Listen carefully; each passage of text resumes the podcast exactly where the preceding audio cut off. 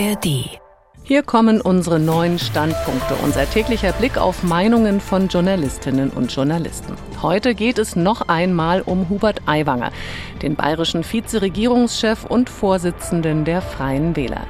Seit Tagen steht Aiwanger unter Druck wegen eines Medienberichtes, wonach er in seiner Jugend ein antisemitisches Pamphlet verfasst haben soll. Weitere Vorwürfe sind aufgetaucht. Bayerns Ministerpräsident Söder hat einen Fragenkatalog an Aiwanger gesandt und der hat sich nun immerhin in einer kurzen Presseerklärung geäußert.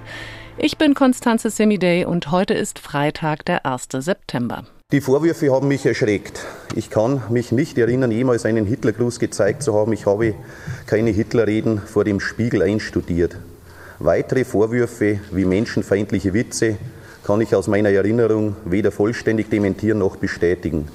Sollte dies geschehen sein, so entschuldige ich mich dafür in aller Form. Aiwanger entschuldigt sich also für alles, was er getan hat und was er getan haben könnte und schon mal vorsorglich für alles, was noch auftauchen könnte an Vorwürfen. Aber wie kommt das an? Wie reagieren die Medien auf Aiwangers Worte? Schauen wir also in ein paar Zeitungen. Die Berliner Morgenpost, die Stuttgarter Zeitung und auch die Frankfurter Rundschau halten wenig von Aiwangers Entschuldigung. Der Münchner Merkur etwa findet, die Worte seien reine Taktik. Spät und unter höchstem Druck hat Aiwanger sich doch noch zu einer Entschuldigung durchgerungen und dabei das Kunststück fertiggebracht, offen zu lassen. Wofür? Noch immer gibt er vor, sich nicht an das zu erinnern, was Mitschüler über ihn berichten. Falls, durch was auch immer, Gefühle verletzt worden seien, bereue er das zutiefst. Das kann glauben, wer mag. Auch wenn man Aiwanger zubilligt, dass er nicht mehr der ist, der er vor 35 Jahren war, hätte bedingungslose Ehrlichkeit nach Tagen des Dementierens und Herumlavierens anders aussehen müssen. Auch die Hannoversche Allgemeine Zeitung nimmt Aiwanger nicht ab, dass er es wirklich ernst meint mit der Reue. Was Aiwanger zu dem Flugblatt in Salamitaktik sagt, hat bisher nicht erkennen lassen, dass er ein Gespür für die Tragweite seiner Verfehlung hat und für die Notwendigkeit einer überzeugenden Aufklärung. Daran ändert auch seine Entschuldigung nichts. Sein bisheriger Umgang mit dem mehr als 30 Jahre alten Flugblatt lässt nur den Schluss zu, dass er als bayerischer Vizeministerpräsident nicht haltbar ist. Die Frankfurter Allgemeine Zeitung meint, diese Entscheidung liege nun bei Aiwangers Chef Markus Söder. Aiwanger hat sich entschuldigt, die 25 Fragen der CSU aber noch nicht beantwortet. Erst danach wird Richter Söder sein Urteil über den Angeklagten fällen, natürlich gänzlich unparteiisch. Es ist also auch nach Aiwangers Erklärung alles offen, wie es mit ihm weitergeht. Zu einem anderen Thema.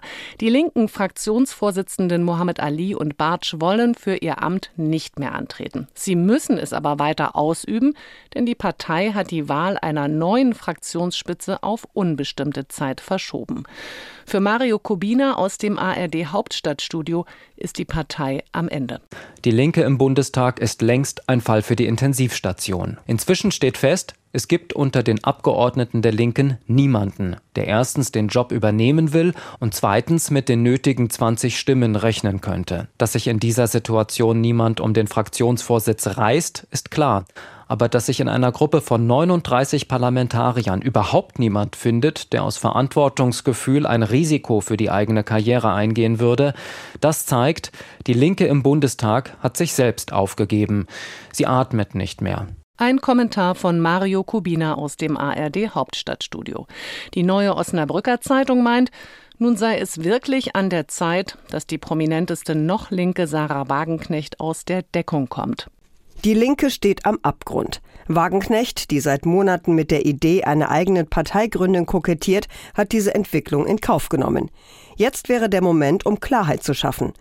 Ihre Analyse, dass die Linke nicht erfolgreich sein kann, wenn sie grüner als die Grünen sein will und sich von den Sorgen der Leute mit kleinem Portemonnaie immer weiter entfernt, kann man etwas abgewinnen. Mit ihrer russlandfreundlichen Haltung polarisiert sie, trifft aber bei manchen einen Nerv. Wenn sie jetzt nicht ernst macht, wären die letzten Monate aber nur ein Ego-Trip auf Kosten ihrer Partei gewesen. Und das waren die NDR Info Standpunkte für heute. Morgen könnt ihr den Podcast wiederhören, zum Beispiel in der ARD Audiothek.